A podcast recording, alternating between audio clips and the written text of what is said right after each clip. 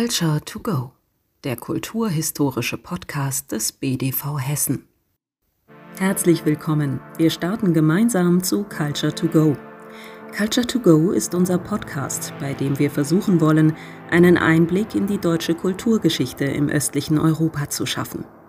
Es sind Themen wie Flucht, Vertreibung, Heimat, Identitätssuche, die bei unserem Podcast im Vordergrund stehen und die Erlebnisgeneration ihre Nachfahren sowie ExpertInnen zu Wort kommen lässt. Hallo und herzlich willkommen bei Culture to Go, dem Podcast des Landesverbands des Bundes der Vertriebenen in Hessen. Mein Name ist Saskia Kroh und mein Gast heute ist Herr Ingo Endrik Lankau, Fachanwalt für Verwaltungsrecht und Notar in Darmstadt, Honorarkonsul von Bulgarien und Enkelsohn des Königsberger Malers Eduard Bischoff, der noch während des Zweiten Weltkriegs aus Ostpreußen nach Uelzen in Niedersachsen geflohen ist. Mit Herrn Langkau möchte ich heute darüber sprechen, wie sein Großvater die neue Heimat erlebt hat, wie seine Fluchterfahrung an sich war und inwiefern diese Erfahrung auch das Leben seiner Familie, seiner Kinder und auch seiner Enkelkinder geprägt hat. Herr Langkau, wollen Sie zum Einstieg vielleicht einfach ein bisschen was über sich erzählen? Ich freue mich, wenn ich als Nachkriegsgeneration und Enkel von Professor Bischof äh, Gelegenheit habe, ähm, etwas zu sagen aus der, ähm, auch aus der Familiengeschichte.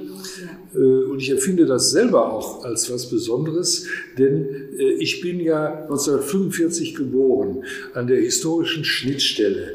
Und ähm, auch im Sinne eines solchen Interviews äh, ist es ja für Sie auch interessant, wie empfinden eigentlich diejenigen, die jetzt älter sind, ähm, die die Rückschau in die Geschichte und die Rückschau in die verlorene Heimat, die genau an der Schnittstelle sind. Ich gehöre nicht zur Erlebnisgeneration, ich bin aber 45 von der unmittelbaren Erlebnisgeneration geboren worden. Ja, ja. Und alles, was damit zusammenhängt, ähm, habe ich mittelbar erlebt, denn meine Mutter, die Tochter von Eduard Bischof, war 19 Jahre alt, als ich geboren wurde. Die war 17, als sie meinen Vater geheiratet hat, 1943. Die Ehe war äh, deswegen bis 45 kinderlos, weil mein Vater praktisch im Rahmen eines Fronturlaubs heiraten konnte. Ja. Und dann hat meine Mutter mit mir im Bauch die Flucht bewältigt, ähm, und zwar von Thorn. Mhm über Dannenberg, wo mein Vater Stadtkommandant war, ja. äh, immer so für, für, ein paar Wochen, da wechselte das. Da war ja auch das Kriegsende ja. und ist dann mit dem Fahrrad äh, in, nach Düsseldorf und äh, da bin ich dann geboren worden. Ähm, und äh, wenn man ähm, aufwächst in dieser Zeit und in dieser familiären Verbindung, dann ähm, ist einem die Erlebniswelt der Eltern, die die ja auch verarbeiteten und verarbeiten mussten, ja. unmittelbar. Ähm, man muss sich auch mal vorstellen, als ich mein Studium begann, das war 66, also das sind dann 11, 21 Jahre danach. Wenn man heute mal sieht, was sind 21 Jahre, das ist ja wie gestern. Ja, ja. Und äh, so war auch, als ich dann, sagen wir mal, eingeschult worden bin, 51, als ich zehn Jahre alt war, 55, äh, das sind ja diese zehn Jahre. Ich habe ja noch in Trümmern gespielt, wenn man ja. so will. Ähm, und auch die anderen Klassenkameraden, da waren ja viele, die hatten gar keinen Vater ja. Äh, oder Spätheimkehrer. Ja. Also wir sind in einer anderen Welt aufgewachsen. Das kann sich heute nach 75 Jahren keiner mehr vorstellen. Aber ja. die, der direkte Bezug nach Ostpreußen, in, mit dem bin ich groß geworden, ähm, zumal meine Mutter das einzige überlebende Kind von vier Kindern meiner Großeltern ist. Und äh, es bestanden immer ganz, ganz enge Verbindungen. Ja. Und mehr Familie hatten wir ja nicht. Ja, ja. Wir sind als, ich habe noch eine Schwester, die ist äh, anderthalb Jahre jünger.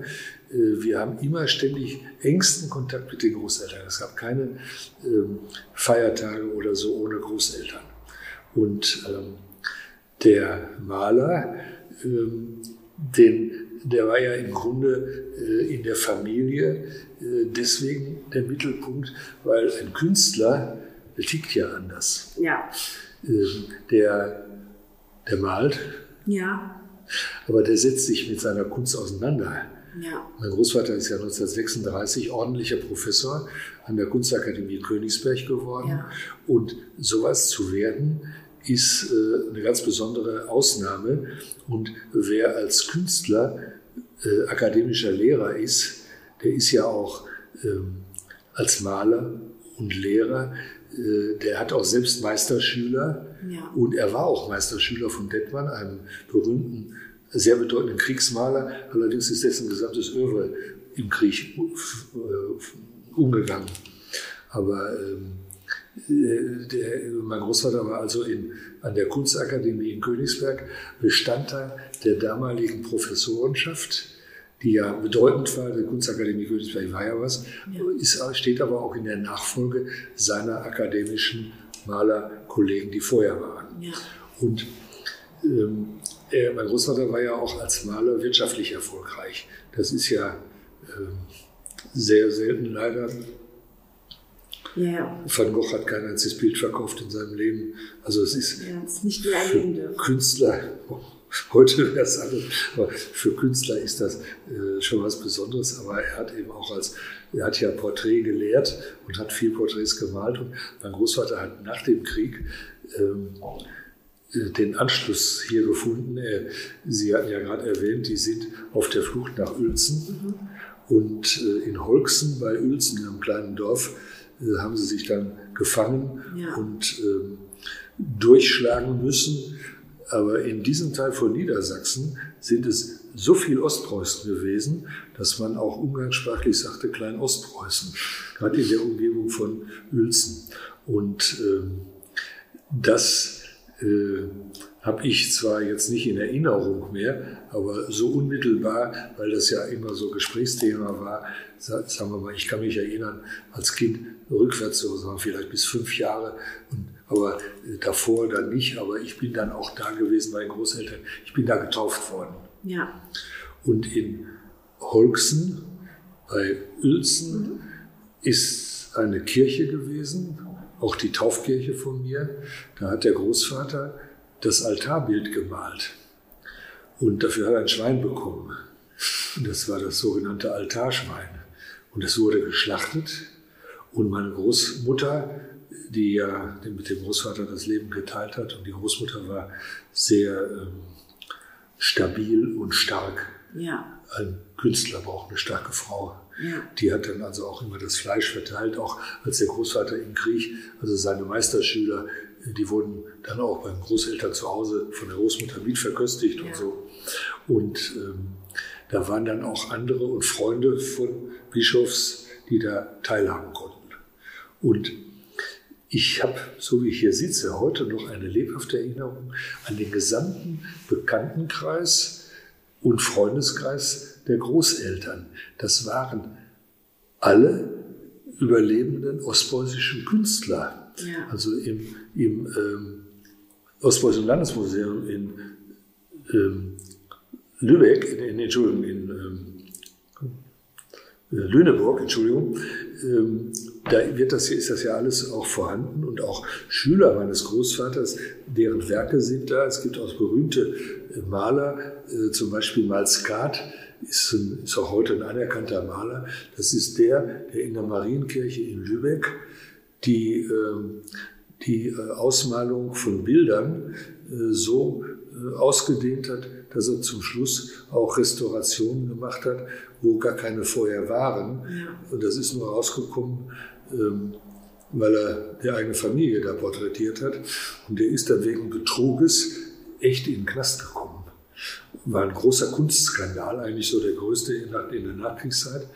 Ähm, ist aber ähm, auch heute ein anerkannter Maler, ist auch schon tot, aber äh, Malskat und aber auch andere, die Sie nicht kennen werden, äh, aber welche, die in der, in der ostpreußischen Kunstgeschichte eine Rolle spielen. Und der Großvater gehört neben Mollenhauer äh, zu den bedeutendsten, der ist ja kein Heimatmaler in dem engeren Sinne, Ja. sondern äh, dann schon solche äh, Erscheinungen. Dann hat er nach dem Krieg, wie gesagt, äh, viele Aufträge gehabt, auch Kirchenfenster. Sie haben sich ja, Ja. vielleicht das Buch da angeguckt, was Ja, Sie ja.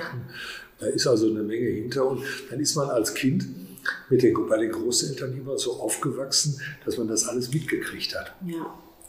Der hat den Ostdeutschen Kulturpreis gewonnen. Da waren wir dann alle in Wolfsburg und dann hat er aber äh, den Preis, seine Vorgängerin war Agnes Miegel für diesen Kulturpreis. Ja. Und dann hat er vorher eine Begegnung mit Agnes Miegel gehabt. Da war ich dabei als, als Schüler. Auf die Stirn hat sie mich geküsst. Also man, ja, das sind alles, ich habe das in lebhafter Erinnerung. Da denke ich immer, ist doch schön, wenn man jetzt als Enkel, als Kindeskind äh, von dem viel mitbringt und weitergibt. Und man ist ja auch in der ostpreußischen Mentalität aufgewachsen. Ja, das wäre natürlich auch eine Frage gewesen, die ich dann ja, tatsächlich gehabt Sie mal, ich rede so viel. alles gut, alles gut. Ähm, es geht ja auch um Sie und um Ihre Erfahrungen und Ihre Familie auch. Aber eben in dem Buch, was Sie auch gerade erwähnt haben, es ist ja auch ähm, von Ihrem Vater dann auch ähm, geschrieben worden und mit. Ähm, dem Barfoot, ja. Genau. Und ähm, er hat ja, nachdem er auch viel über das Werk ähm, Ihres Großvaters gesprochen hat, auch nochmal ähm, eine Charakterisierung eigentlich so ein bisschen Ihres Großvaters. Und da ist mir halt eben auch aufgefallen, ich selber habe ja ähm, aus, aus meiner Erfahrung heraus jetzt nicht mit, mit Menschen zu tun gehabt, die jetzt wirklich dann Ostpreußen oder Preußen einfach sind. Und ähm, ich habe natürlich ein Bild davon, die, von dieser preußischen Disziplin. Und das ist tatsächlich auch so ein bisschen dann rausgekommen durch dieses Porträt ihres äh, Vaters, äh, der der Schwiegersohn war, ähm, ihres Großvaters, dass er eben jeden Morgen seine zehn Kilometer gelaufen ist und äh, beim Essen sehr diszipliniert war, ähm, das auch eher so als, als ähm, eine leidige, leidiges Muss empfunden hat, aber sehr auf seine Arbeit ähm, fokussiert. Und da wollte ich auch fragen, ähm, ob das halt eben was war, wie Sie es ja eben schon angedeutet haben, was dann Ihrer Familie auch wirklich immer noch präsent ähm, war, trotz, trotz dieses Heimatverlusts, der dann durch die Flucht auch stattgefunden hat. Ja, ähm, ich weiß, äh, wie, was mein Vater zu seinem Schwiegervater gesagt hat, zumal mein Vater ja auch stark künstlerisch angehaucht ist und äh, ausübend und so und auch wissenschaftlich alles Mögliche gemacht hat. Aber ähm, der Großvater ist durch eine sehr, sehr schwere Jugend gegangen. Seine Eltern sind früh verstorben und die Kinder sind auf Verwandte verteilt worden. Und er ist bei einer Tante aufgewachsen mit einem Bruder Übrigens, der Großvater hat auch eine Schwester, deren Sohn ist der Professor Ferdinand Leitner, der berühmte Dirigent. Ah. Das ist mein Großonkel, wenn man so will. Ne? Und ähm, der Groß und die Familie Bischof, das sind die sogenannten äh, Salzburger Protestanten, die mhm. nach Ostpreußen ausgewandert sind. Ja. Das ist eine geschichtliche äh, Erscheinung gewesen. Die sind ja vertrieben worden. Maria Theresia, cuius regio, cuius religio, ja. die mussten dann eben das Land verlassen als Protestanten. Ja. Und davon gibt es viele in Ostpreußen. Ja. Also aus dieser Ecke kommt der Großvater und ähm, der hat eigentlich seine Disziplin, auch weil er sich selbst äh, durchschlagen musste. Und der hatte dann ähm, ich sag mal, ich sag auch noch mal was anderes, weil äh, ein Künstler, ich habe ja vorhin so locker gesagt, die ticken anders. Ähm, wenn ein Künstler was malt, dann sehen wir, was der gemalt hat. Aber wir, das alleine reicht ja nicht. Man ja. muss ja überlegen, was hat der gesehen? Ja. Was wollte der uns zeigen? Ja. Und was wollte er deutlich machen? Das sind ja nicht irgendwelche Dekorationsbilder, sondern das sind Aussagen. Ja. Und äh, sein Werk ist äh, nicht nur Ostpreußen bezogen, aber zum Teil auch rückschauend. Jemand, der alles verloren hat ja. und der auch einen Teil seines, großen Teil seines Werkes verloren hat und seinen Bezug zu seinem Werk, seiner Werkgeschichte, ja. der dann hier wieder anfängt, für den ist auch die Erinnerung an Ostpreußen und an sein zurückliegendes Werk prägend. Ja.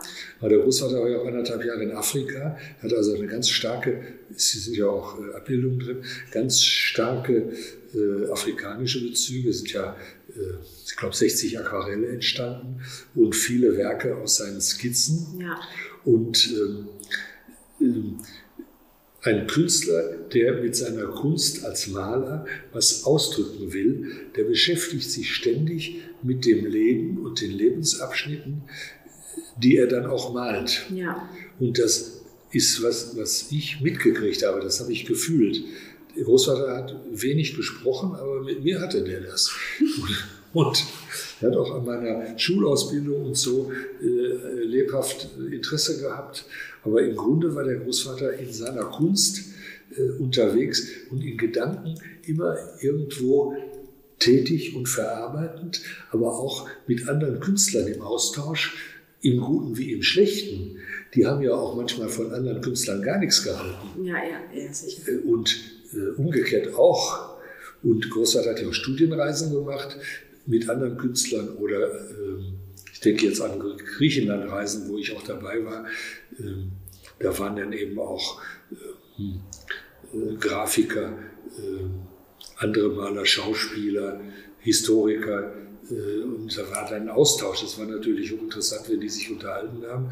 Aber man kriegt dann mit, wie ein Künstler die Welt sieht, wie er sich in der Welt sieht und was er zum Ausdruck bringt. Ja. Darum geht's. Ja. Das äh, ist was, was ich erlebt habe und äh, auch was in mir lebendig ist.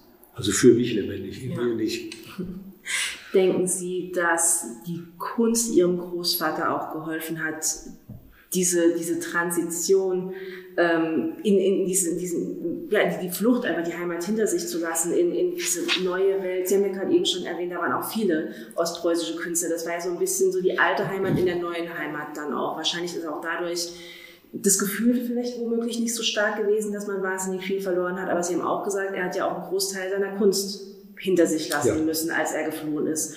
Und da frage ich mich, inwiefern da halt auch, weil eben diese, diese Bindung eines Künstlers an sein Werk, das ist eine andere Bindung, wie viele Arbeitnehmer in ihrer Arbeit haben, ähm, weil es eben so einen persönlichen Charakter hat. Das ist, ob das ein Stück weit ein Identitätsverlust ist und ob dann diese Kunst ihm aber auch geholfen hat, ähm, damit auch gut klarkommen zu können, zumal auch eben auch in dem Buch ihr Vater beschrieben hat, dass ihr Großvater nicht unbedingt ein gebrochener Mann war oder sowas. Also es war ja eine schwierige Erfahrung. Er war ja dann auch von, von, von dem Rest seiner Familie ähm, dann auch getrennt über die Flucht ähm, hinweg. Ähm, und trotzdem war es nicht was, was man ihm jetzt direkt angemerkt hat. Also er war, ja, schien eine Stabilität auf jeden Fall auch zu haben und auszustrahlen. Das ist eine unheimlich interessante Frage, weil beides drin ist. Äh, ich weiß, aus, der unmittelbar, aus dem unmittelbaren Zusammenleben, dass der Verlust der Heimat und alles, auch der Verlust der eigenen Geschichte bis zur Flucht, mit den ganzen Verbindungen, Universität, äh, der ganze akademische Leben, äh, das hat ihn getroffen, aber nicht ja. entmutigt. Ja. Und um Ihre Fragestellung da aufzugreifen, auf der einen Seite ist der Verlust schwer. Und da hat er getragen. Aber auf der anderen Seite hat ihn seine Kunst auch äh, gestärkt und ihm äh, das Fundament gegeben, weiterzumachen. Äh, er, er ist damit, man kann nicht sagen fertig geworden, aber ja. er hat das Leben dann auch gemeistert. Ähm, das wird ganz stark, denn er hat sich ja auch dem neuen Leben gestellt. Wir wissen nur in der Familie, wie schwer ihm das gefallen ist. Ja. Aber er hat keine äh, jetzt auch, sagen wir mal jetzt, psychische Defekte, wäre jetzt falsch, emotionalen Defekte ja, oder Einschränkungen. Aber der Tod seines Sohnes in der Silvesternacht 42, 43 ja. als Soldat im Kaukasus auf eine Mine getreten. Ähm, der hat ihn, der hat monatelang mit keinem Menschen geredet oder nur das Nötigste schwer getragen am Verlust der Heimat. Aber und äh, diese Verbindung mit den Künstlern, es gibt ja die Ostdeutsche Künstlergilde, ja. da waren, der, waren die ja beide drin. Ähm, aber er hat, ähm, er war da nicht so stark drin. Er wollte eigentlich äh, auch nicht nur so ostpreußische Verbindungen pflegen. Ja. Äh, das war, äh, es wird zu viel zu sagen, es war zurückhaltend, aber viel mehr war es dann doch nicht. Ja. Ähm, also ähm, der gemeinsame Verlust oder Ostpreußen, er wollte auch nicht nur wahrgenommen werden als ostpreußischer Maler. Aber an den Bildern, die nach dem Krieg entstanden sind, sieht man, wie viel da aus Ostpreußen drin ist. Aber er hat ja, ich hatte vorhin erwähnt, Afrika. Ja. Ein großes Öwe Afrika. Dann hat er sehr viel Skandinavien. Diese großen Norwegen-Reisen sind ja. ja auch ganz tolle Bilder. Dann waren die Großeltern jahrzehntelang praktisch jedes Jahr auf Elba. Und äh, er hat auch in Westfalen, im Ruhrgebiet, er hatte alle möglichen Anlaufstellen, wo er öfter war. Ja. Der war auch mal im Marburger Land. Ich habe bei mir im Büro ein Bild, das heißt Der Weg, abgebildet, ist auch ein Weg. Und das ist ein Weg in der Nähe von Marburg. Das, äh, da, als der den malte, da wusste ich ja nicht, wo Marburg ist. Also er hat also verschiedene Anlaufstellen. Die, der war auch viel an der Ostsee, Heiligenhafen. Er hat viel Hafen und ja. Schiffe, Fischer. Das knüpft aber an seine ostpreußischen ja. Motivreihen an. Also er war viel auf Reisen und hat viel Eindrücke da mitgenommen und hat die verarbeitet und verdichtet. Und dann darf man nicht vergessen, als Porträtmaler war er nun wirklich groß. Und er hatte immer Aufträge, Porträt. Und Groß, der Großvater hatte ja das große Glück, er wurde nach der Flucht und nach der ersten, den ersten kleinen Jahren der Sammlung wurde er berufen an die, in die Künstlersiedlung Halfmannshof in Gelsenkirchen. Ja. Und die Stadt Gelsenkirchen hat diesen Halfmannshof, da bin ich ja nun auch immer gewesen, da waren verschiedene Künstler. Die kenne ich alle von Kindesbeinen aus.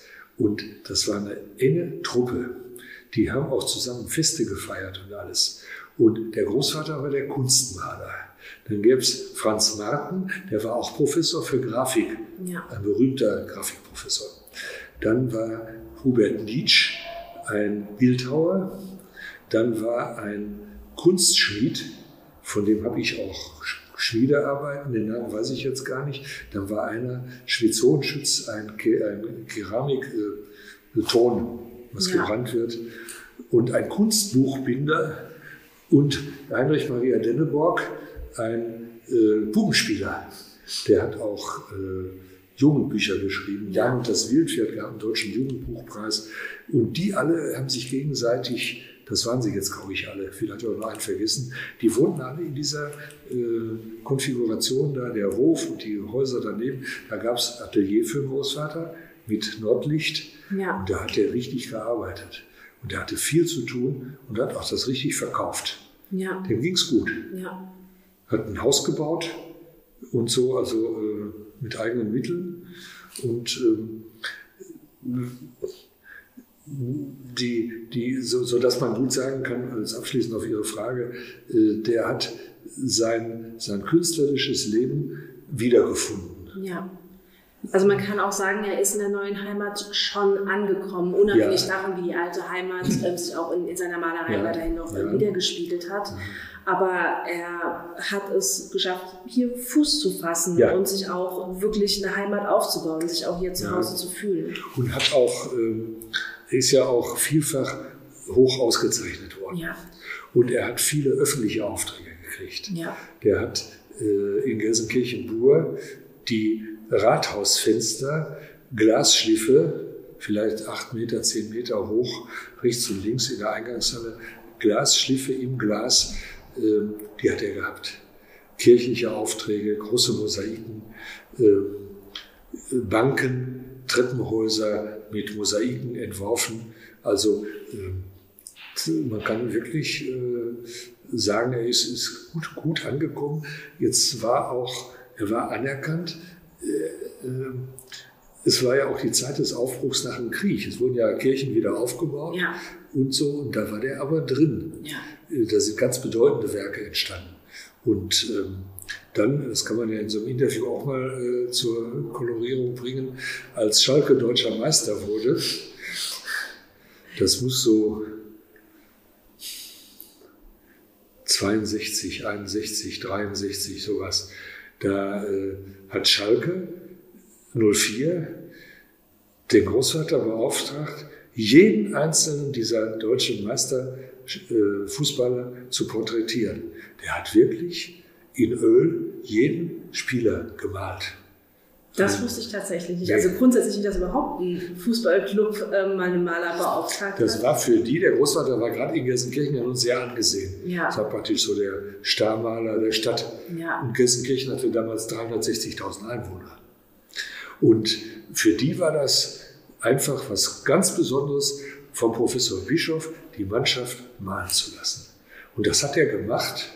Und es gibt unterschiedliche Deutungen in der Familie, ob er es nun gerne gemacht hat oder nicht. Denn vom Fußball und von Schalke war der irgendwie weit entfernt. Der hat die gemalt und ich habe immer noch vor, jetzt in meinem reifen Alter, ich bin ja noch voll berufstätig, aber es soll ja mal zu Ende gehen, dass ich mich mal, die haben ja auch ein Archiv. Ja. Ob die das wissen, vielleicht haben die Spieler die Bilder zurückgegeben oder wo die sind, das lässt sich ja alles machen. Dann hat der Großvater eine Ehrenkarte des Gelsenkirchener Zoos, Ruhrzow Gelsenkirchen, großer Zoo, und hat Tiere gemalt. Er hat immer gerne Tiere gemalt. Und ähm, dann hat er, ich hatte ja schon gesagt, also kirchliche Aufträge und äh, dann äh, die ganzen, äh, na, die im Ruhrgebiet, die ich will mich da nicht negativ äußern, also die, die, die Eliteschicht, also Bergbau, Stahl, ja. diese Industrie-Elite, die Direktoren von Zechen, das war ja damals ein, ein blühendes Land, das Ruhrgebiet, ja. äh, die, die Herzkammer und der deutschen Industrie. Und diese Familien, die haben ihre Kinder beim Großvater porträtieren lassen. Fantastische Bilder. Davon sind ja viele auch, die sind ja fotografiert und erfasst. Also die, die Porträts, die Kinderporträts vom Großvater sind fantastisch. Ich bin in der glücklichen Lage, dass ich äh, bei mir im Wohnzimmer ein Porträt habe, was gerettet worden ist von 1932. Ein Doppelporträt, das zeigt meine Mutter mit ihrem später gefallenen Bruder. Das äh, habe ich so aufgehängt, dass jeder, der ins Haus kommt und ein paar Stufen runtergeht, das sieht. Und meine Schwester hat ein Doppelporträt von meiner Schwester und mir als Kinder. Die ja. hatten so ein Herz auf dem Knie und so. Also das sind so, also gerade die Kinderporträts mit so viel Liebe und so viel Ausstrahlung. Ja. Äh, das ist was Besonderes. Aber er hat auch meine, Mutter, meine Großmutter in Trauer gemalt beim Verlust eines der Kinder. Und es gibt ein Bild meines Großvaters, da sitzt die Großmutter auf einem äh, einfach zusammen ähm, geschreinerten Bett mit einem, auf dem Bett angezogen, mit einem Brief in der Hand.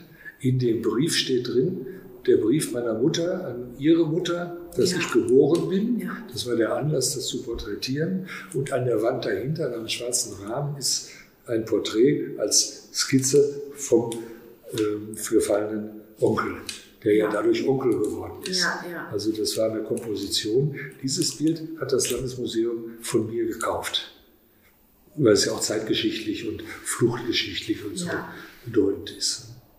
Und dann ist das ganze Leben meiner Großeltern eben auch bestimmt gewesen. Ähm, andere Künstler, die, also die Meisterschüler ja. und deren Kreise und dann eben auch Künstlerkreise, die nicht ostpreußenbezogen sind. Ja. Und ähm, dann hat der Großvater auch ein großes grafisches Werk. Er hat sehr viel Holzschnittkunst gemacht. Das hat er eigentlich erst in Gelsenkirchen gemacht und dann später in Soest. Das habe ich als Kind ähm, immer so zugeguckt oder als Schüler. Und er hat nie die Notschnitte gemacht. Das hat er abgelehnt. Das ist was für verweichlichte Würstchen. Und er hat ähm, immer hartes afrikanisches Holz genommen, ja. wo man irrsinnig hart dran arbeiten musste. Und dann hatte der natürlich diese ganzen Holzbearbeitungsinstrumente, an denen hat er auch selbst immer dran rumgebastelt. Also er hat mit wahnsinnigem körperlichen Einsatz seine Holzschnitte gemacht. Und die haben auch ganze Kreise begeistert. Und ähm, er hat auch mehrfach Holzschnitte gemacht, die er selber gedruckt hat. Das sehe ich noch vor mir. Ich habe ja mal zugeguckt. Ich hatte, wie gesagt, ein enges Bild. Dann, das, dann wurden die so gesprüht mit, mit Wasser, so drauf gepustet. Und da müssen ja die Farben passen. Da haben sie ja für jede Farbe einen eigenen Druckstock. Ja. Und die ganzen Druckstöcke hat nach dem Tod bei der Nachlassverwaltung mein Vater meiner Schwester und ihrem Mann geschenkt, diese Druckplatten. Und ähm, die hat meine Schwester dem Landesmuseum, dem Ostpreußischen Landesmuseum geschenkt. Und ähm, meine Eltern haben nochmal sehr viele Holzschnitte nachdrucken lassen ja. mit Nachlassstempel, ganze Serien von verschiedenen Holzschnitten, Nummer 10. Und eine habe ich noch. Ich habe übrigens äh, alle Bilder, die ich habe, das sind, hatte, das sind Bilder, die ich im Laufe der Jahre bekommen habe, entweder als Schenkungen oder äh, zu meiner ersten Eheschließung habe ich ein Bild von meinem Großvater geschenkt bekommen oder von der Familie. Ja. Das hat die Familie für mich zurückgekauft. Das war verkauft. Die Seine-Angler. Ja, Paris hat er ja auch ja. mal äh, die Seine-Angler. Aber ich habe in meinem Eigentum das, was ich von meinen Eltern geerbt habe. Die haben aber auch sehr viel schon abgegeben gehabt, beziehungsweise verkauft. Aber das, was meine Eltern zum Tod Erst war mein Vater gestorben, dann meine Mutter und den ganzen Nachlass habe ich alleine. Und plus das, was ich hatte. Und das habe ich alles entweder verkauft oder dem Ostpreußischen Landesmuseum geschenkt, ja. damit bei mir Schluss ist. Und ich habe jetzt nur noch das, was bei mir persönlich hängt. Ja. Und alles andere ist in Westen Händen. Ja. Das heißt, der Großvater und sein Werk aber auch und was halt implizit in diesem Werk enthalten ist, haben aber auch in ihrer Familie, das war immer präsent. Also ja. es war nicht irgendwas, was irgendwie totgeschrieben wurde, wo man gesagt hat, der Schmerz ist zu groß. Also ich habe auch so das Gefühl, da ist schon so ein bisschen, also keine verfälschte Nostalgie, also keine Schönfärberei, aber auf jeden Fall eine schöne Erinnerung, die auch offensichtlich in der Familie, also an, an, an die alte Heimat, in die frühere Heimat vor der Flucht, die auch ähm, in der Familie auch wach gehalten wurde oder lebendig gehalten wurde und das auch bis heute so gemacht wird. Ist es ein Teil ihrer Identität, würden Sie das sagen, als dann wirklich schon Enkelgeneration, dass es auch wirklich für Sie noch eine Rolle spielt, auch wenn Sie es nicht aktiv miterlebt haben oder bewusst miterlebt haben? Was Sie jetzt ansprechen, ist ja die Frage meiner eigenen persönlichen Identifizierung. Ja. Ja, ja. Auf der einen Ebene und dann zweitens über die Eltern und Großeltern. Ja. Und Sie haben das jetzt die Frage äh, festgemacht an dem Werk. Da ähm, da muss ich jetzt ein bisschen differenzieren. Die, die Bilder, die ich hatte mhm. und die ich noch habe, ja. die verkörpern nicht das Werk des Großvaters bezogen auf Ostpreußen. Ja. Das, sondern ich habe äh, fantastische Porträts, ich habe Landschaften, auch aus Griechenland und aus Norwegen, bei mir hängen ja. und äh, Stillleben. Ja. Ähm, und die sind alle begeistert, die haben aber keinen Ostpreußenbezug. Okay. Ähm, insofern ist das Werk lebendig, ohne jetzt einen historischen Bezug, sondern ja. vom Inhalt her. Ja. Und äh, das beeindruckt auch immer Gäste in meinem Haus, ähm, sodass das also äh, lebendig bleibt. Die, der innere Ostpreußenbezug von mir, ja der kommt durch die Sozialis Sozialisation, das, das und wie ich aufgewachsen bin. Ja. Ich habe als Kind über meinem Bett einen Kurenwimpel gehabt.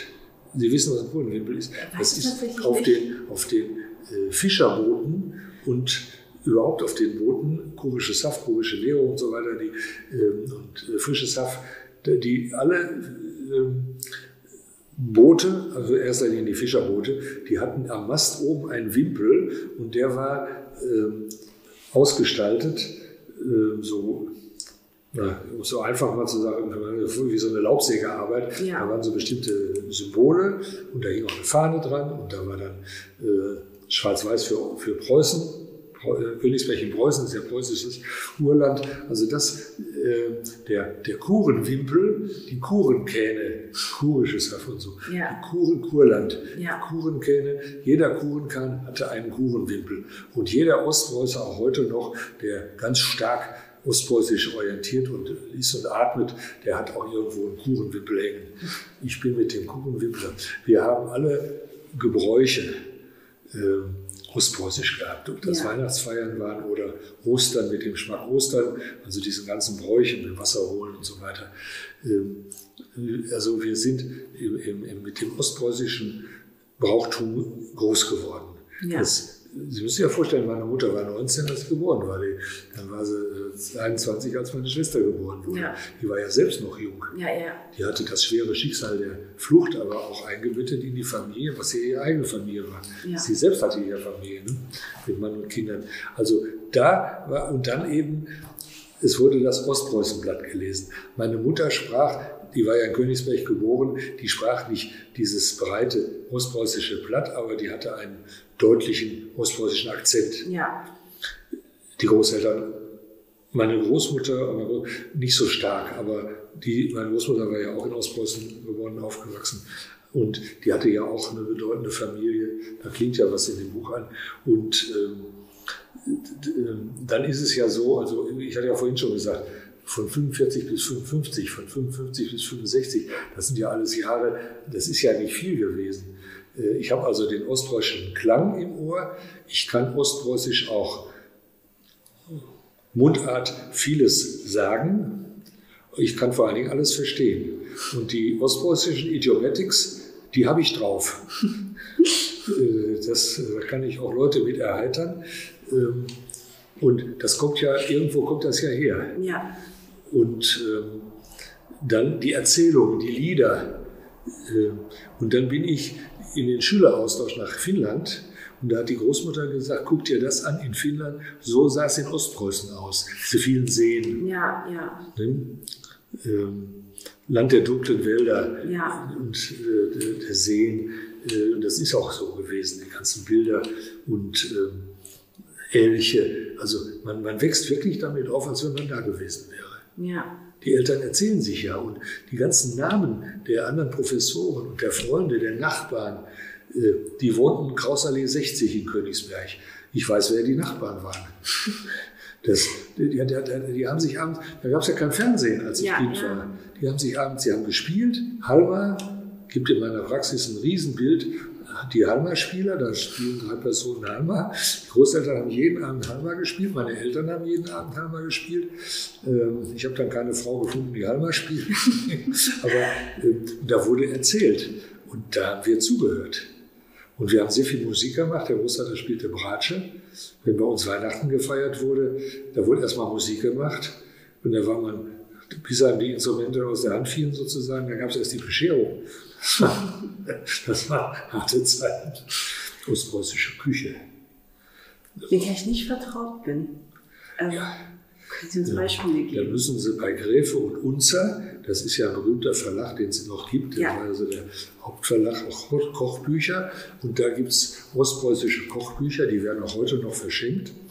Und das Hauptkochbuch der ostpreußischen ähm, Küchengeschichte ist von einer Frau, die heißt Dönnig, mit äh, Dönnig, äh, zig Auflagen und man kocht nach der Dönnig. Und das waren die Rezepte der ostpreußischen Küche. Man nehme und dann kommt das ohne jede Begrenzung. Volles Rohr. Und äh, meine Mutter hat auch ostpreußisch ge gekocht.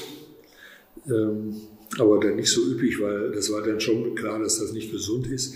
Aber äh, was ich äh, inhaliert habe und was ich, wie Sie vielleicht auch von Siegfried Lenz, die ostpreußischen Geschichten, masurische Geschichten. Ja.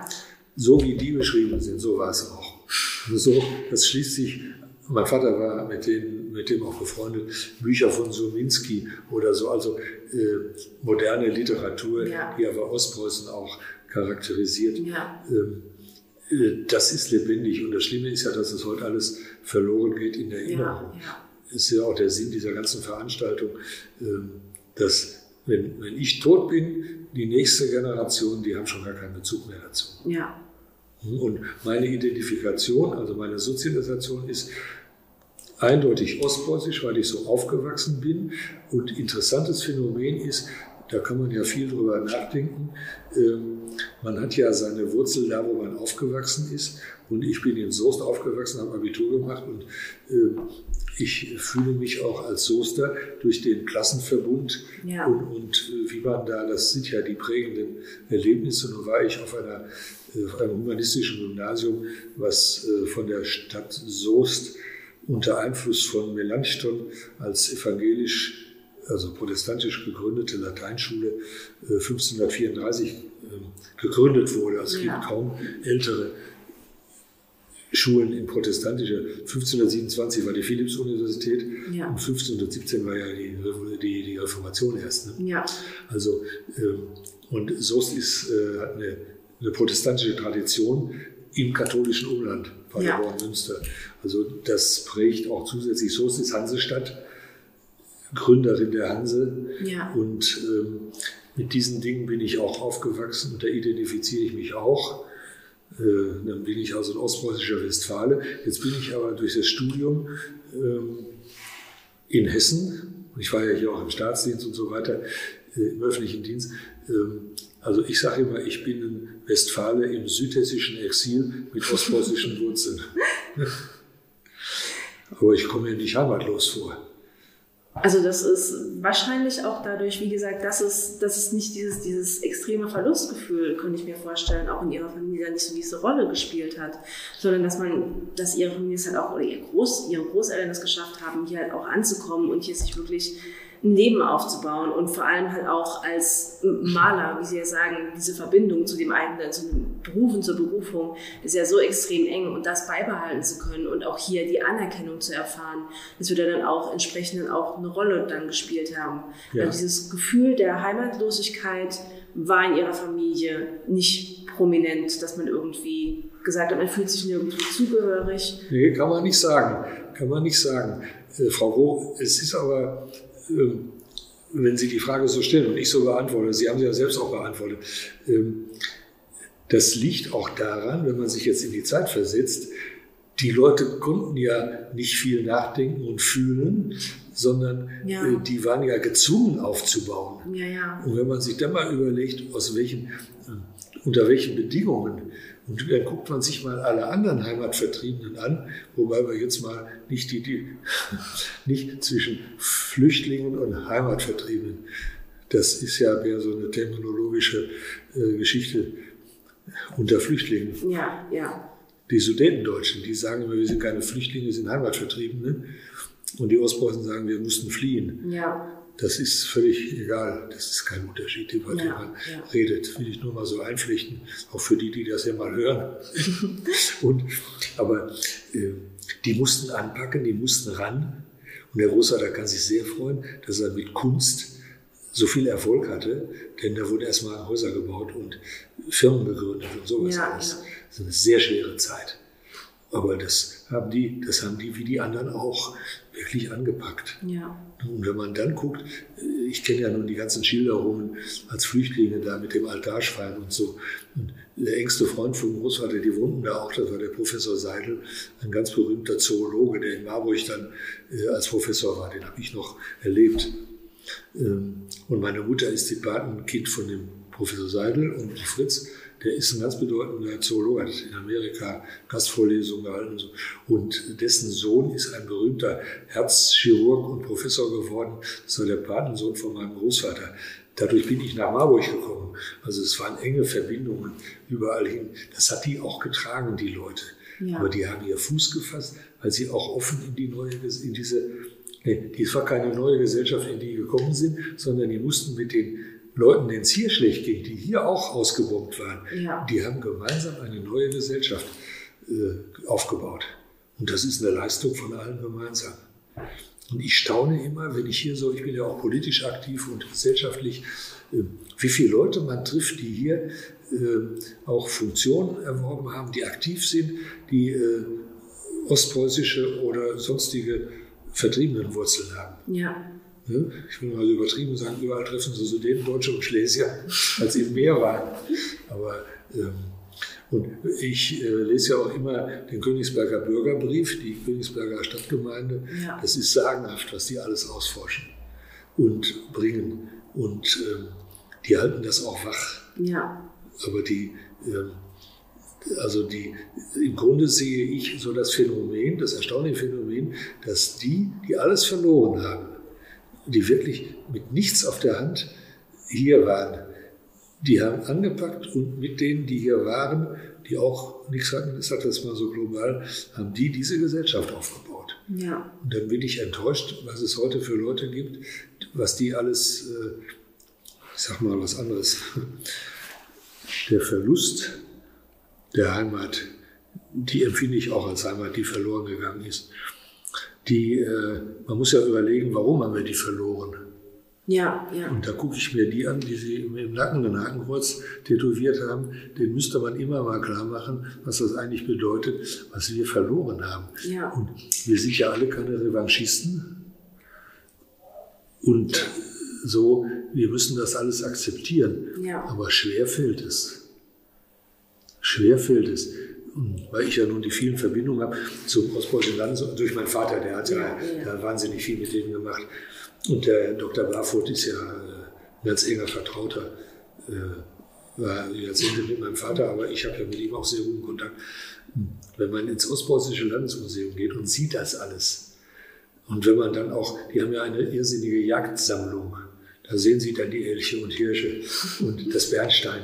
Ja, Also der Verlust, das ist irrsinnig. Man darf das gar nicht an sich ranrauben lassen. Das ist unterschwellig auch bei den Großeltern und Eltern nie verloren gegangen. Ich habe auch Bernstein geerbt Ja. in Fassungen von einer Freundin, einer Silberschmiedin, der berühmtesten in Ostpreußen. Das habe ich alles. Also ähm, und die Frage ist ja auch, wie gehen wir in der Zukunft damit um? Ja. Das Wichtigste ist, dass wir das mal lebendig erhalten.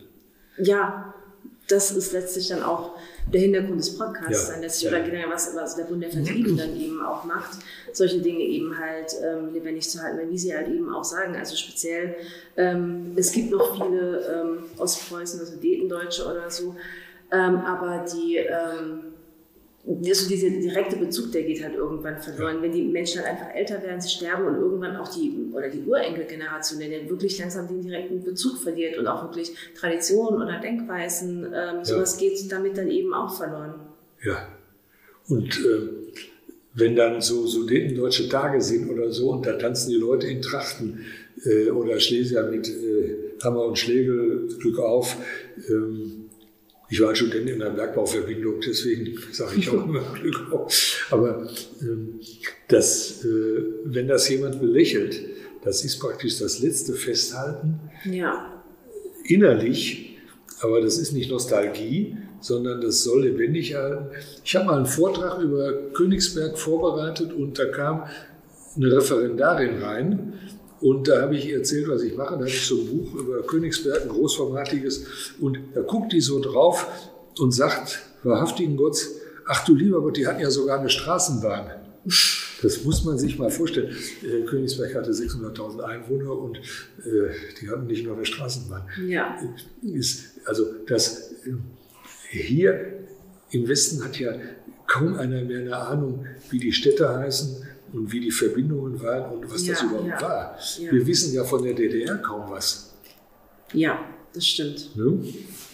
Und dann, wenn man dann nach Breslau fährt und guckt, wie Breslau heute dasteht, dann kann man sich wirklich freuen, äh, was das alles geworden ist. Aber auf der Rückfahrt muss man sich ja vielleicht auch mal Gedanken machen, wem haben wir das zu verdanken, dass das alles aus unserer heutigen Sicht verloren ist.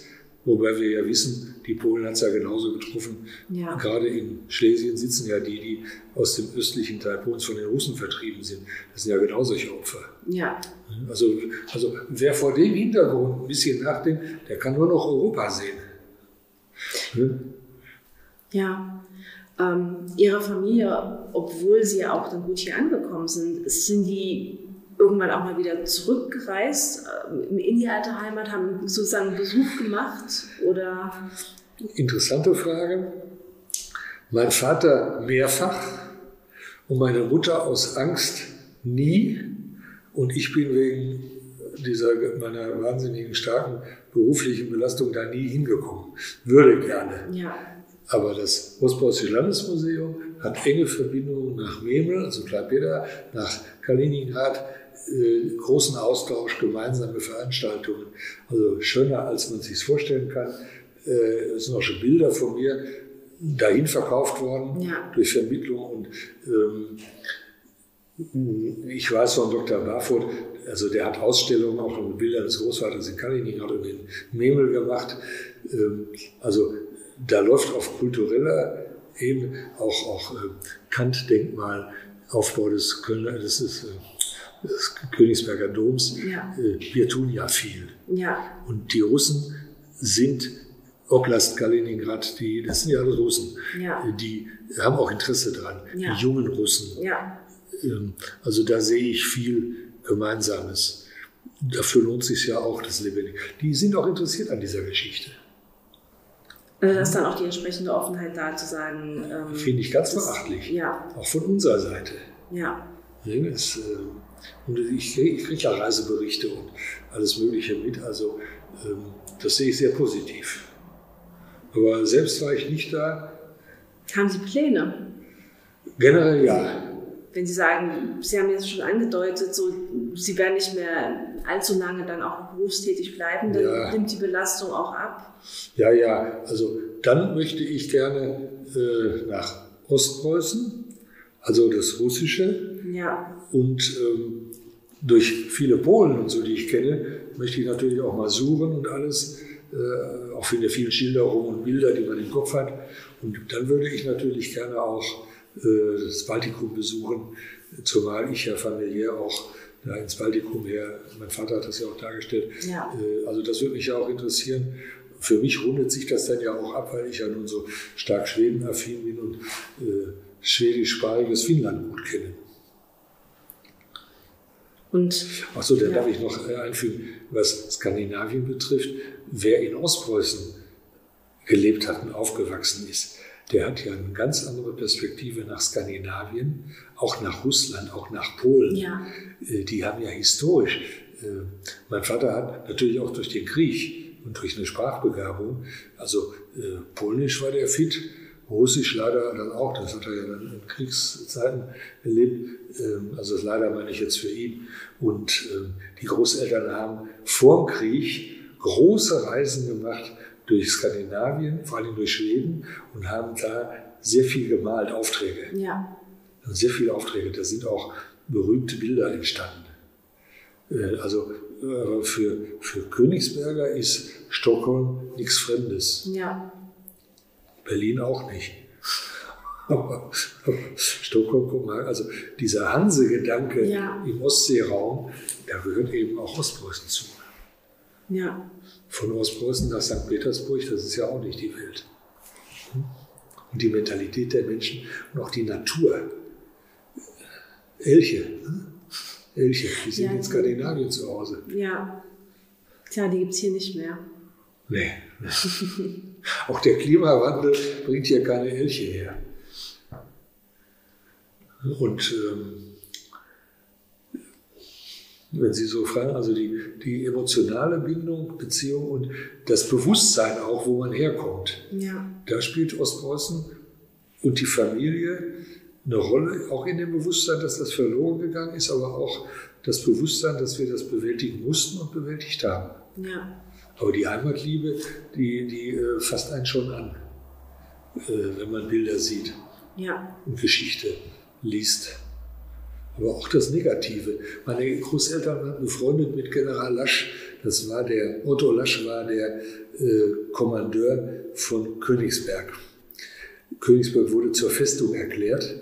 Und dann war ja diese Befehle von Hitler ähm, bis zum letzten Mann, bis zur letzten Patrone. Und das haben die dann auch gemacht.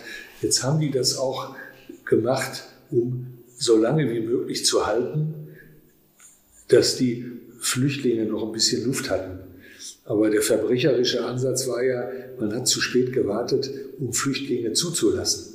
Das ist ja nun historisch auch alles sehr kritisch aufgearbeitet. Ja.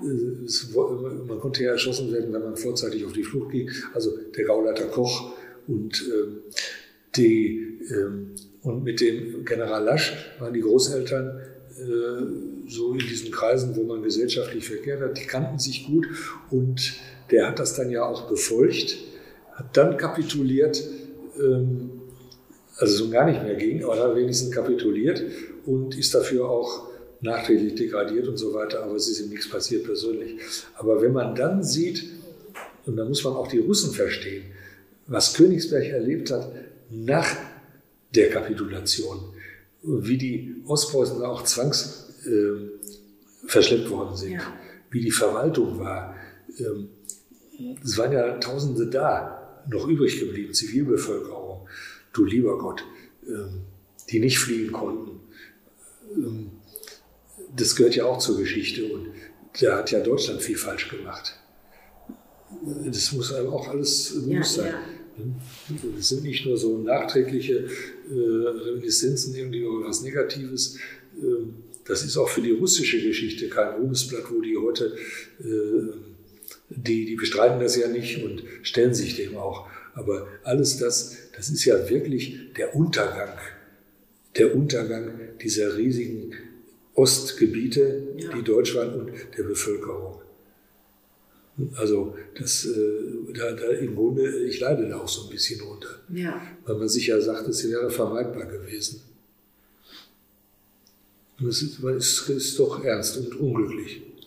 Ja, und umso wichtiger ist es dann eben halt auch, die Erinnerung daran ja. auch wach zu ja. halten. Und wie gesagt, sei es als Zeitzeuge oder als Kinder, Kindgeneration oder Enkelgeneration, sich da dann auch noch mitzuteilen, was man noch ja. weiß, an was man sich erinnert.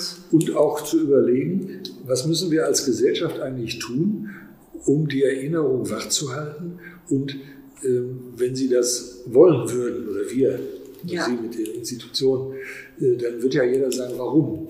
Fragen Sie doch mal junge Leute, nach der Nachkriegsgeschichte. Ja. Da stoßen Sie schon mal auf wenig.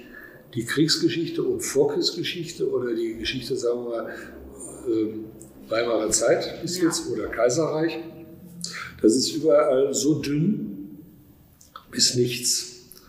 Und wenn Sie da sagen, ihr müsst doch mal was äh, aus den früheren verlorenen Ostgebieten, dann sagt ja jeder, warum. Wir müssten also auch uns Gedanken machen, Warum wollen wir das? Und die Antwort ist ja nicht irgendwas da wieder zu gewinnen oder, oder was Nostalgisches, sondern das ist ja auch das, das inhaltliche Ziel, das materielle Ziel, dass man erkennt, dass Frieden das Wichtigste ist ja. und Feindschaft nicht. Und deswegen trifft mich persönlich, weil ich ja in diesem geschichtlichen Bezug auch lebe, mich trifft so wahnsinnig, was jetzt in Polen passiert. Ja ist ja tatsächlich ein Unrechtsstaat, ja, so ja. wie die das machen. Ausgerechnet die Polen, die jahrhundertelang nur gelitten haben, die es ja, polnische Teilung, die es ja gar nicht äh, über, über zig Generationen, zig Jahrhunderte gar nicht gab. Preußen, Österreich, Russland, äh, Polen gab es nicht.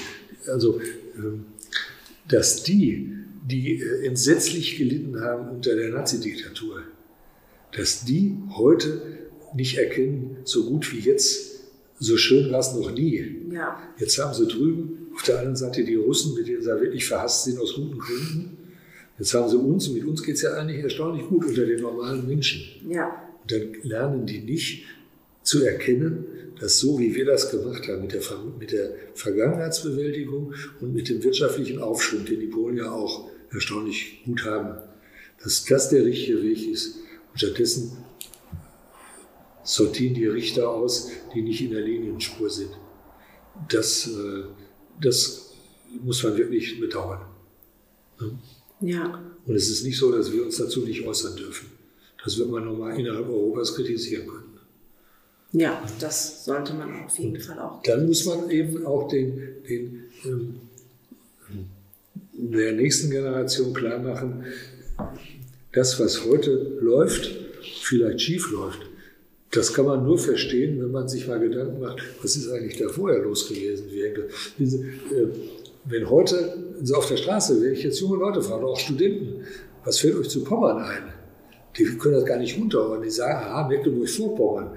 Ja, Pommern, ne, das, also, dass der ganze Landstrich an der Ostsee auch mal lange schwedisch war. Dass ich das weiß, ist klar. Aber das, das, das sehen Sie auch an der ganzen, äh, an der, der ganzen äh, Backsteinarchitektur ja. äh, und so weiter. Ähm, und ähm, das, das alles in einen norddeutsch-skandinavischen Ostseeraum, wo die Menschen jahrhundertelang miteinander zu tun haben, dass wir dahin gehören. Wissen Sie, das ist auch Bestandteil von Europa. Ne? Wir sind so ja. stolz, dass wir mit Frankreich keine Probleme haben. Gott sei Dank. Und auch, wir, wir verstehen uns in Europa eigentlich ganz gut. Ja. Umso schlimmer, wenn da jetzt Risse reinkommen. Aber die, die äh, Pflege der Erinnerung, die hat nur, die, die, die, die hat, wir müssen den Sinn definieren und der besteht in dem, was ich gesagt habe, und der muss sich von Fachleuten noch vertiefen lassen. Und dann sollten wir das wirklich machen. Auch durch Reisen. Wer das mal gesehen hat, schön ich ja nicht, aber ich, äh, ich sehe ja die Filme und alles, ähm, dem hilft das. Und die Leute auch holen. Ich glaube, es ist auch ganz wichtig, sich eben, es ist auch ein Teil der eigenen Identität, der man sich dann in dem Moment auch einfach bewusst wird. Und wenn man, ich glaube, wenn dieses Bewusstsein entsteht, dann entsteht automatisch auch ein anderer Umgang damit, wenn ich das als Teil von mir begreife und nicht als irgendwas Fremdes, womit ich nichts zu tun ja. habe. Und äh, so auch, auch gefühlsmäßig, wenn man das in so einem Zusammenhang sieht, wie wir es jetzt auch besprechen, dann ähm, ich fühle mich wohl dabei, weil ich gerne auf dem stehe, was meine Ahnen da aufgebaut haben, wie die sich gefühlt haben, wo die waren.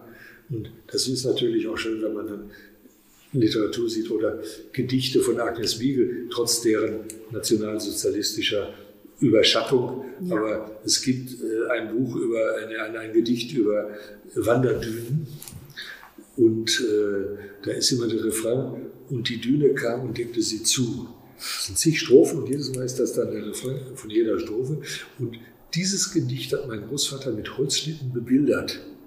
Und wenn man das dann liest und sieht, dann spürt man förmlich, die, die, es ist ja so kontinentaleuropäisches Klima äh, mit heißen, langanhaltenden Sommern. Da ähm, hat man so ein richtiges Gefühl, aha, das ist Ostpreußen. Ja? Und da ja. wünscht man eigentlich, dass die, die heute da leben, das vielleicht auch mal so empfinden. Ja. Hm. Dann, das habe ich schon viel gesprochen. Überhaupt gar nicht schlimm.